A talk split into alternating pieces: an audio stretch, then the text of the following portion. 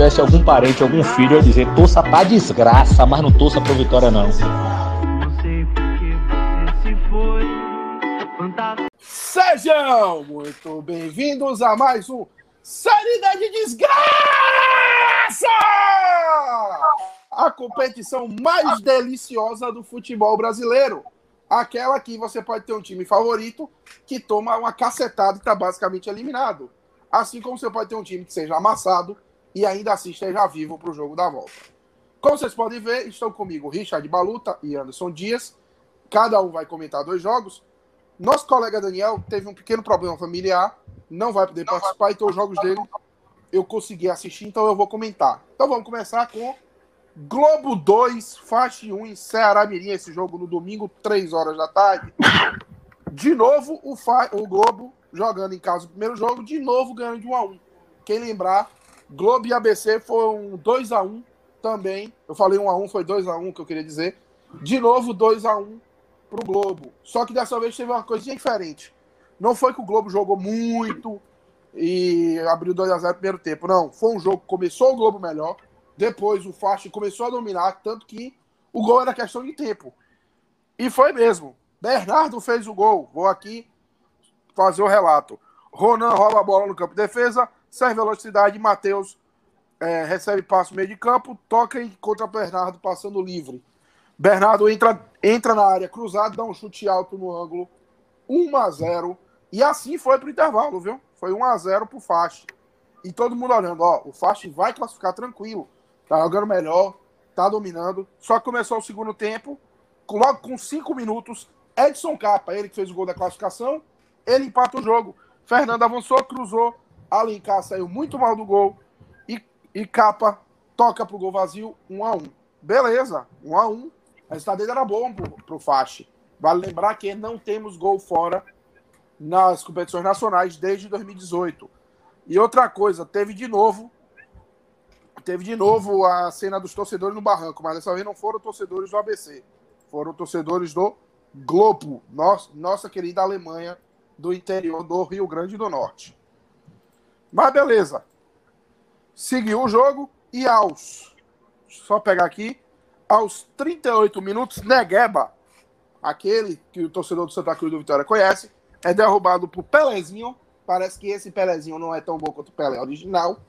E na cobrança, Aurélio faz aquela cobrança, estilo aquele venezuelano da, que joga no que joga no Atlanta, dá o um saltinho antes de bater, goleiro para um lado, Goleiro um lado, a bola também foi no mesmo lado, só que ele não alcançou. 2 a 1 um para o Globo, que ainda teve um jogador expulso. Gravatar foi expulso.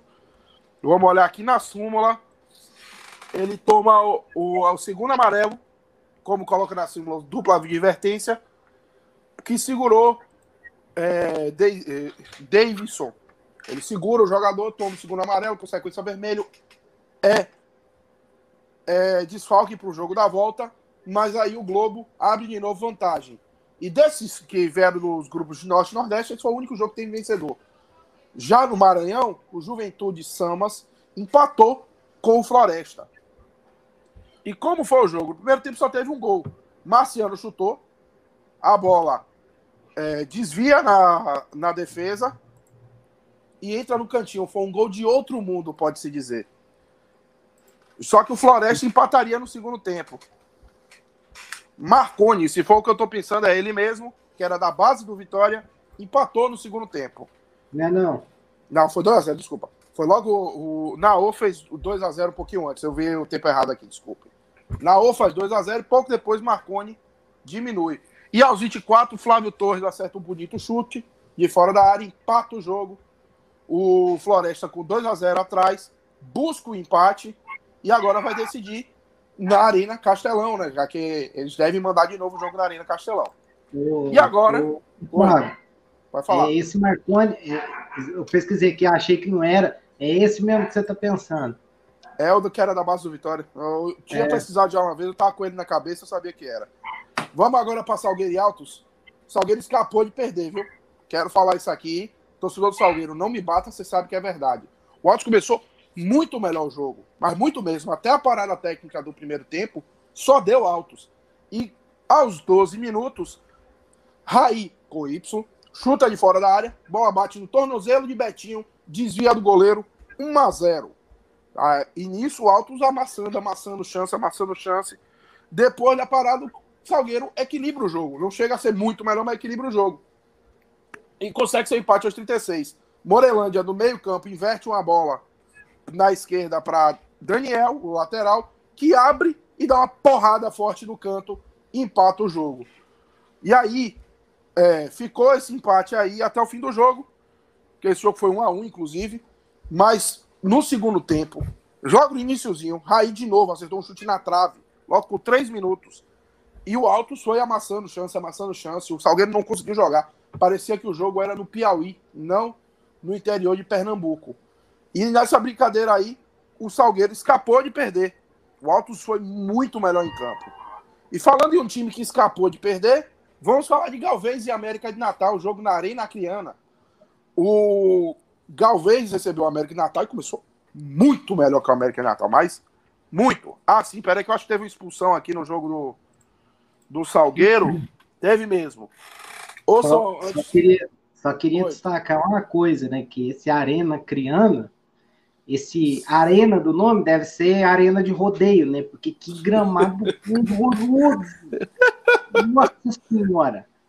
É bem isso aí. A arena criana, só para se você viu o jogo, você vai entender. O gramado é horrível.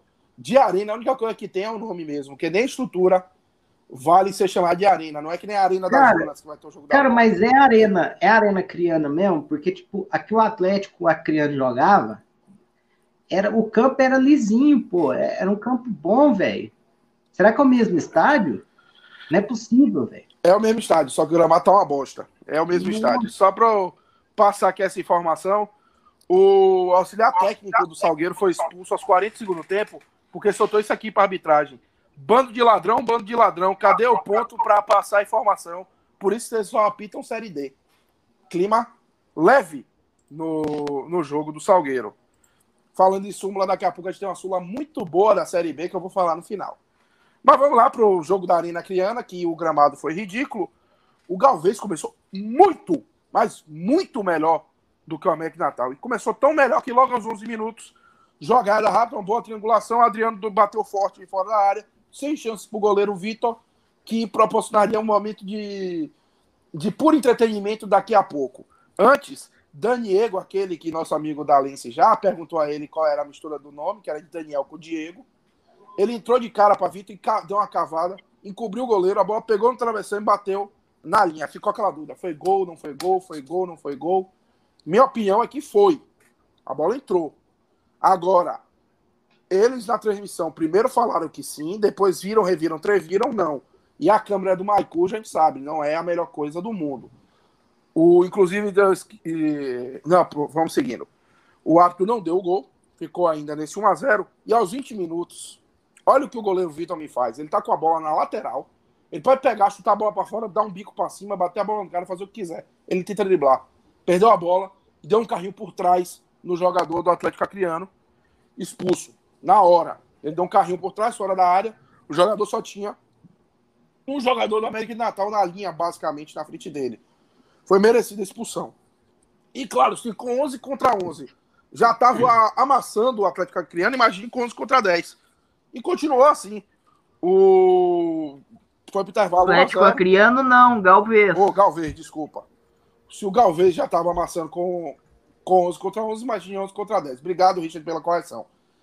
O América não estava conseguindo sair do campo de defesa no segundo tempo. O Galvez amassava, amassava mesmo o time acriano. Só que chegou um momento ali que o, o América pensou assim: não, vamos tocar a bola e vamos segurar isso 1x0, porque a gente pode fazer a mesma coisa que fez com o Corinthians. Tomou 1x0 lá no Gerson Amaral e depois goleou no nosso estádio. Mas não precisou disso. Agora foi o goleiro Miller quem deu o presente, o goleiro do Galvez. Ele foi sair jogando, tentou dar um passo para o lateral, errou. O Wallace Pernambucano interceptou, tocou no meio para Felipe Guedes tocar para o gol vazio, 1 a 1 lucro gigantesco pro Mecão. Lucro gigantesco. Assim como o Salgueiro saiu no lucro de só ter empatado em casa, o América era para ter saído tomando 2 ou 3 a 0. Saiu com 1 a 1 e um 1 a 1 que lhe permite até ganhar de 1 a 0 tranquilo para se classificar. Eu acho que eles vão golear a volta, mas isso aí semana que vem a gente discute. Então, grupo, os jogos dos times que eram dos grupos 1 a 4 foram isso. Eu vou passar agora para nosso colega Anderson trazer mais dois jogos na nossa queridíssima Série D. Certinho. Primeiro, destacar que esse goleiro do Galvez aí, eu lembro dele jogando Série A, cara. É... Por quem? Oi? Por quem? quem é, Santa Cruz, pô. Ele jogou o último. Quando o Santa Cruz caiu lá em 2016, o último jogo ele jogou. Acho que foi 5x0 pro São Paulo, algo assim. Por ele foi parar no Acre. é, mas então, é, primeiro jogo Mirassol e Brasiliense, né? Um jogo que tinha tudo para ser equilibrado em campo, foi. Os dois times tiveram muitas chances de gol, mas no placar nem tanto, né? 4 a 0 para o Mirassol, um placar que é até bem mentiroso pelo que o jogo foi, né? É, tipo, para quem vê acha que foi um domínio absoluto do Mirassol, mas o Mirassol teve uma competência muito grande também é, no, na finalização, né? O jogo estava equilibrado, né? E o, o Fabrício Daniel faz 1 a 0 pro pro Mirassol, né? O Jefferson Maranhão chega no fundo, dribla o lateral do, do Brasiliense, cruza para a área e o Daniel, Fabrício Daniel escora para as redes 1 a 0 né? E aí, depois disso, o jogo continua equilibrado. O Brasiliense perde um gol inacreditável. O Luquinhas de dribla nos quatro jogadores do Mirassol, sai na cara do goleiro, mas o goleiro consegue fazer, espalmar para escanteio. É, e, o, e vira o primeiro tempo 1 a 0 só para o Mirassol. E no segundo tempo as coisas começam a, mudar radicalmente, né?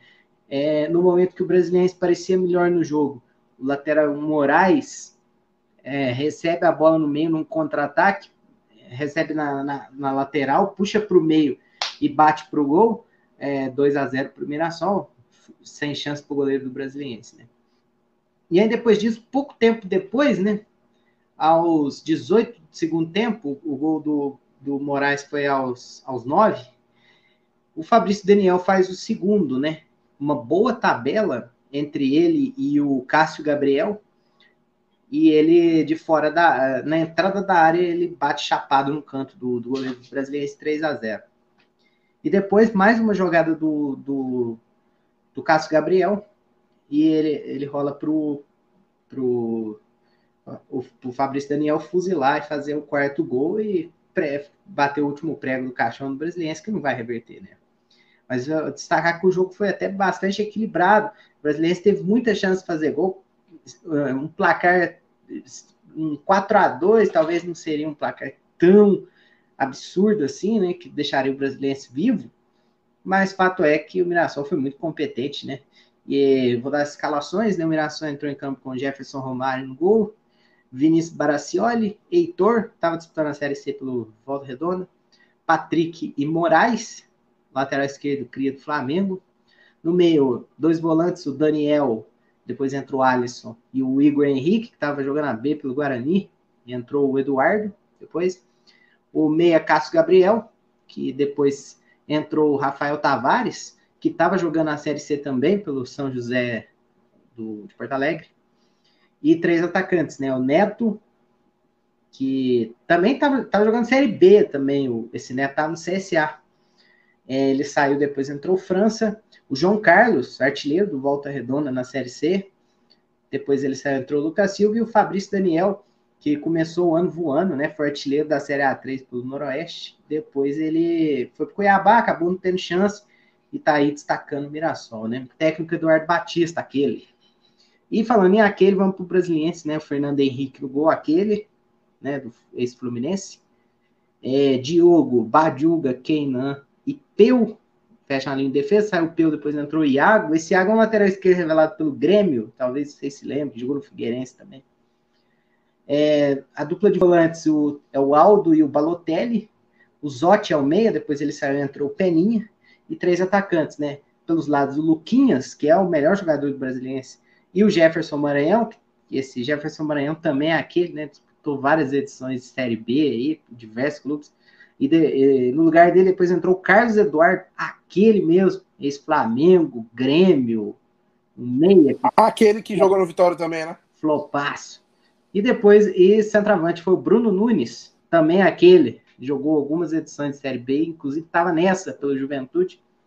Depois ele saiu, entrou um Romarinho. O técnico Wilson Tadei, que estava treinando o Gama, né? Impressionante. O Luquinhas, do Brasileiro, também estava no Gama. Essa troca lá é bem comum. E o outro jogo foi Goiânia e Novo Horizontino. Esse jogo já foi um, um domínio do Novo Horizontino durante boa parte do jogo, né? Um time bem superior mesmo.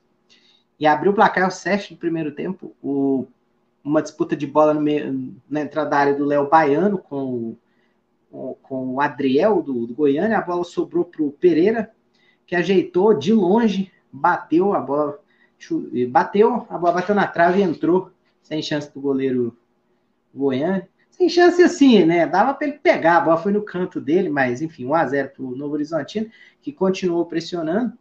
O Goiânia chegava principalmente com, com as investidas do, da dupla de ataque, né? O do Gaio de Ney, mas pouco agredia o Novo Horizontino, que era soberano na partida e perdeu vários gols. O goleiro Everton Goiânia fez muitas boas defesas. Até que o famoso quem não faz toma entrou em ação e a cobrança de escanteio, o zagueiro Dedé subiu mais alto que todo mundo e empatou o jogo para o Goiânia. Depois disso, continua o domínio do Novo Horizontino, mas não, o placar não mudou, ficou um a um mesmo. O jogo no Pedro Ludovico, em Goiânia. Estádio bem bacaninho, inclusive, gramado estava Tava um tapetinho, viu? Muito bom para o nível de Série B, de Série D, né? Ô, é. Anderson. Oi. O Pedro, o, o Pedro Ludovico não é o Olímpico de Goiânia, que o Atlético joga também?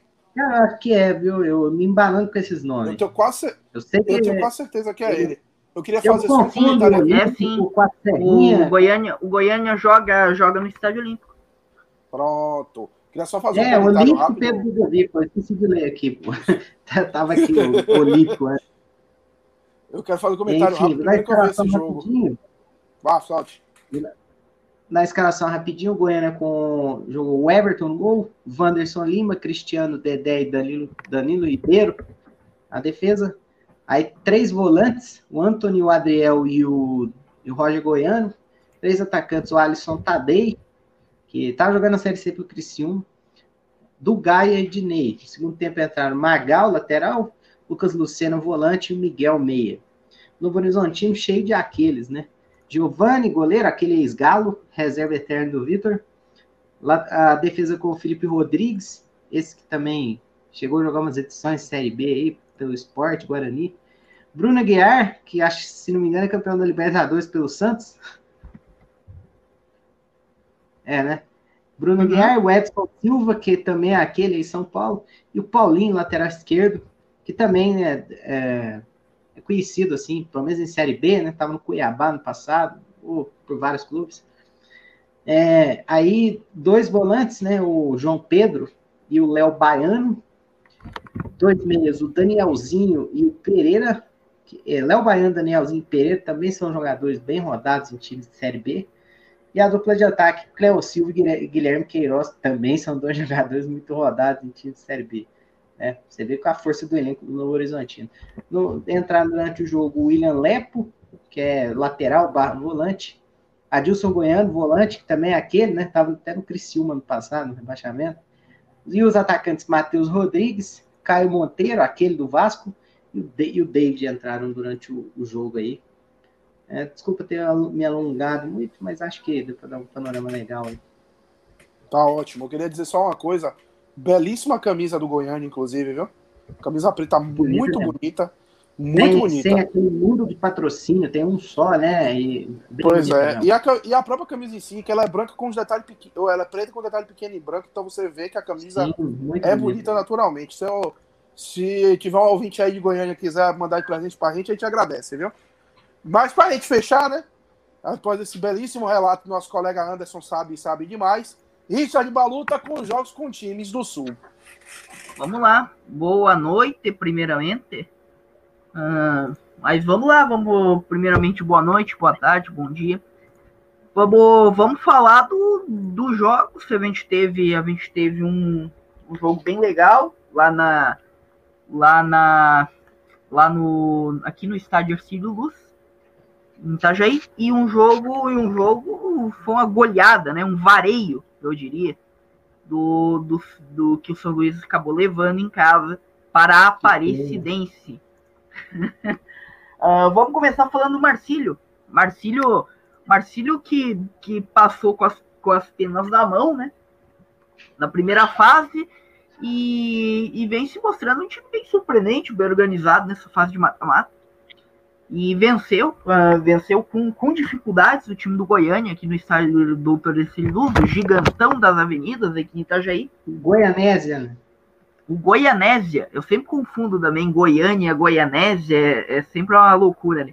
Mas é o, o Goianésia. O Marcílio que foi ao campo, a campo com Beliato, Luiz Renan, Luan, Magrão e Paulinho o Daniel Pereira, Diego Silva, Alessandro e Marlon, e no ataque o Zé Vitor e o Anderson Ligeiro, uma, o e o treinador do Marcílio é o Vaguinho, né? Uh, o Marcílio ainda que tá desfalcado, ainda com questão de Covid, né? Sofreu um furto e tudo mais, teve 19 jogadores, ainda teve problemas para escalar o, escalar o time. Mas se mostrou um time bem consistente, tomou as ações do jogo, obviamente, jogando em casa uh, abriu o placar logo aos 11 do primeiro tempo com, com o Zé Vitor. E a partir do momento que o Marcílio abre o placar, o Marcílio ainda pressiona alguns minutos para tentar o segundo rápido, mas dorme, dorme no ponto, digamos assim. Uh, dá uma desligada e numa, numa cobrança de falta lateral, bola para a área, o Beliato sai pessimamente do gol. E o Dudu Itapajé, do Goiânia, faz o gol ali, escora, escora a bola, mete pro gol. Goianésia. Goianésia. Goianésia. O Goianésia. E, e daí, a partir do momento, o Goianésia com, toma as ações do jogo, cara. O Goianésia termina bem melhor o, o, primeiro tempo. Poderia até ter virado, teve bola na trave e tudo. E o Marcílio Dias se escapou ali, termina esse primeiro tempo empatado. E daí já no segundo tempo, o Marcílio Dias volta mais ligado. O Vaguinho Dias faz uma, algumas alterações, tira o Diego Silva e bota o Xavier, por exemplo compõe o meio de campo. E, e o Marcílio Dias volta melhor. E o gol sai cedo também, aos 17 do segundo tempo. O Zé Vitor recebe, recebe, recebe uma bola enfiada e mete pro gol, sem chances pro goleiro, goleiro Arthur do Goianese.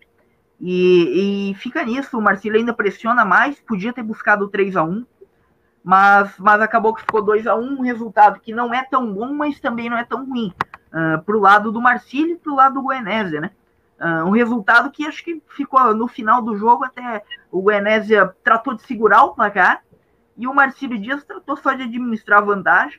Uh, o Marcílio Dias vai com vantagem para jogar no interior do Goiás o, uh, contra o Guenésia e o Guenésia com totais condições de, de reverter até pelo que apresentou no jogo de ida. Foi um time bem, um time que se mostrou um time com, com qualidade.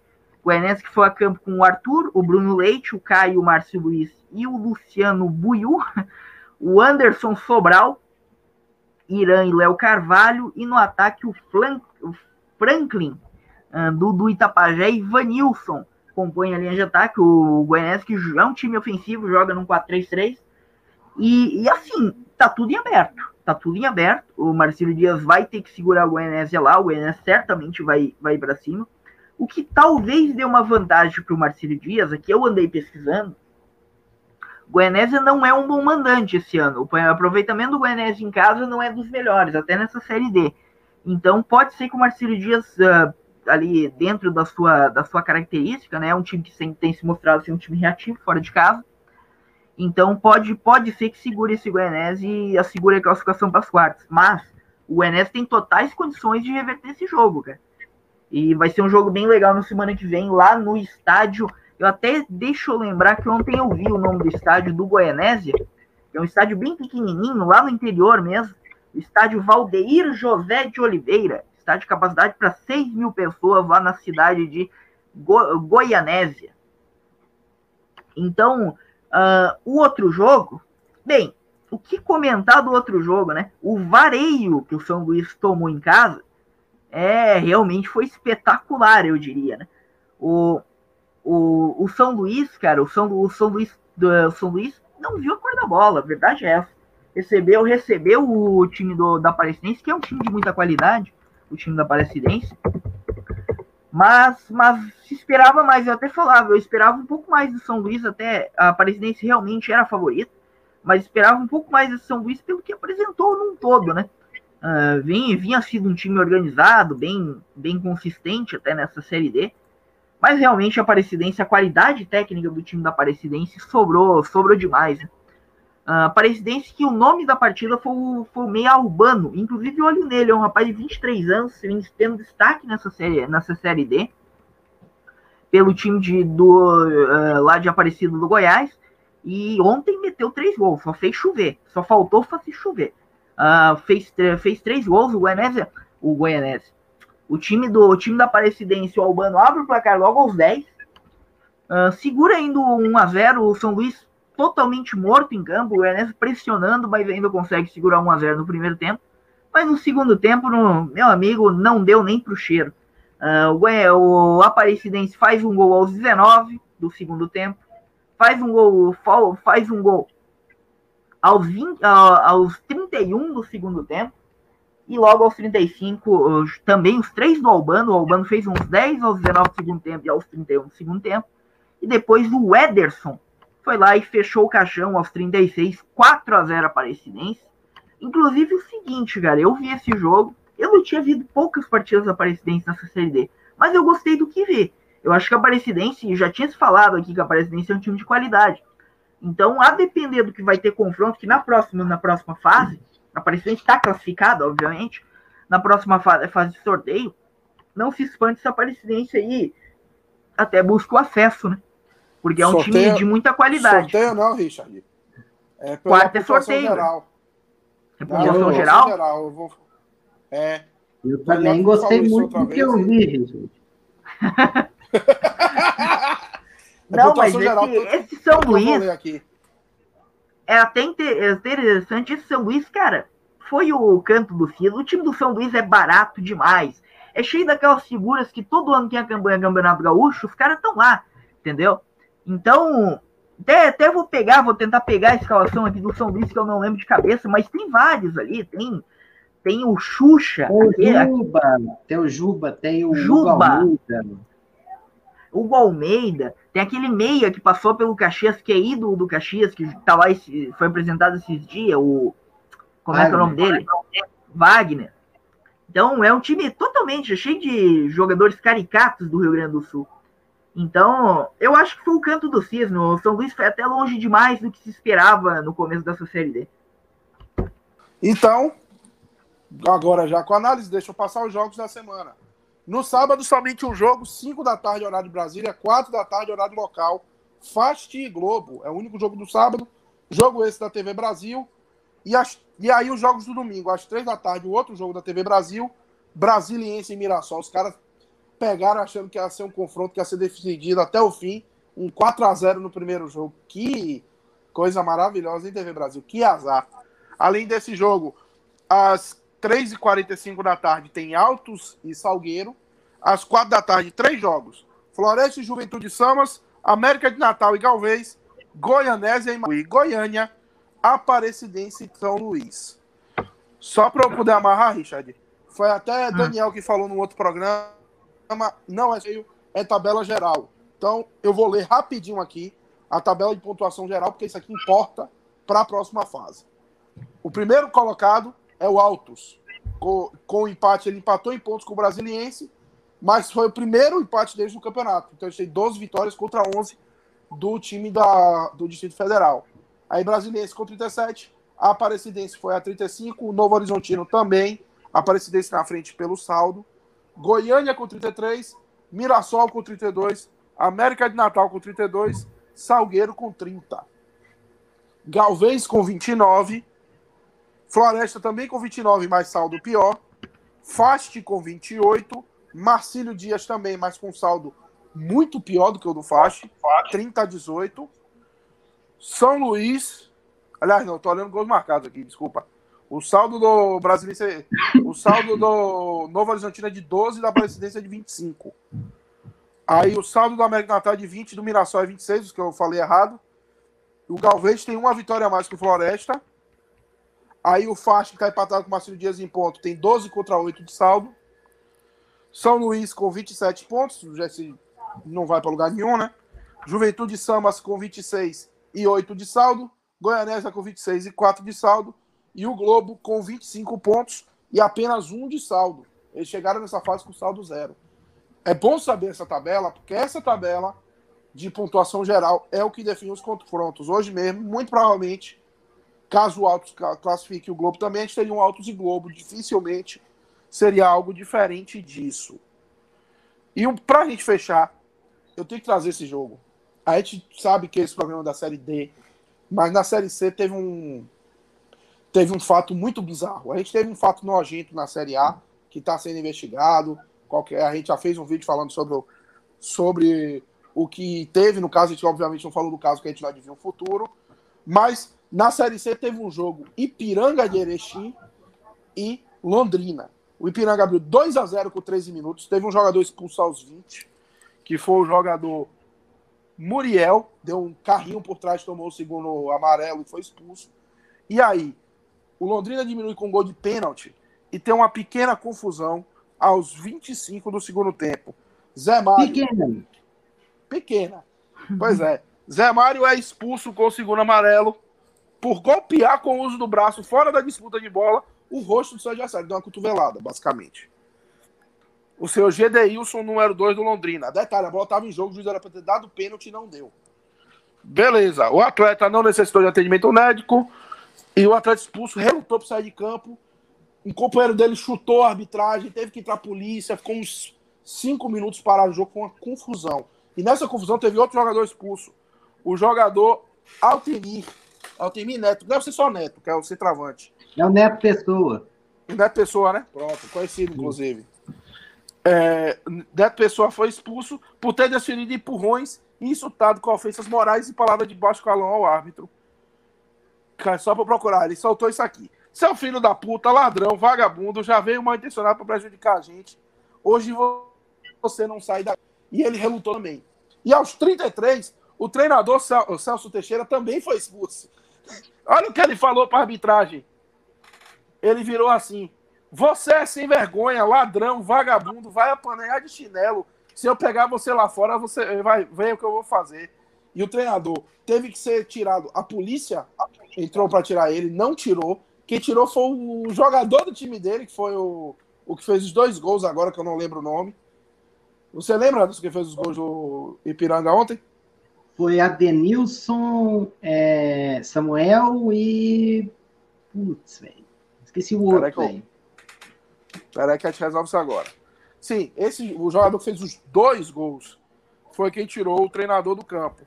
E ele ficou na arquibancada xingando a arbitragem, pra vocês terem uma noção do quão gostoso estava o clima no. O, o fez no os dois da Lagoa. Caprini. Caprini. Caprini. Maurício Caprini. Pois é, esse jogo tava 2x1, um, né? Aos 48, o Samuel empatou. E aos 51, Igor Paixão virou o jogo. O Londrina, além, é, além de toda essa confusão, ganhou o jogo. Um passo muito importante para o Londrina que a gente não tinha ganho fora de casa na Série C. Mas o jogo já aconteceu, a confusão já aconteceu.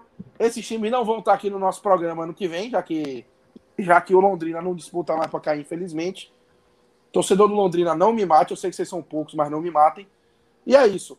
Anderson, Richard, muito obrigado pela ajuda no programa, muito obrigado pelo relato de vocês. Muito importante, sempre aprendendo aqui dos times do Sudeste, Centro-Oeste e Sul. A você que nos assiste, já sabe, né? Redes sociais, segue a gente, compartilha com todo mundo. Vamos falar de Série D. Vamos, não vamos xingar o árbitro de vagabundo, por favor. E lembre-se sempre, infelizmente, FC, o pior time é o seu e o São Luís. Fala galera, passando só para lembrar você seguir a gente no Instagram, no arroba infelizmentefc. Segue a gente no Twitter também, no arroba. Segue a gente na sua plataforma de streaming favorita, Spotify, Anchor, Google Podcasts, qualquer uma delas. A gente está em basicamente todas. Também para se inscrever no canal do Twitter, ativar o sininho. Lembrando que todo domingo sai entrevista no canal e toda quarta-feira sai um episódio novo, além das lives esporádicas e alguns programas especiais. Então lembre-se sempre, infelizmente FC, o pior time é o seu.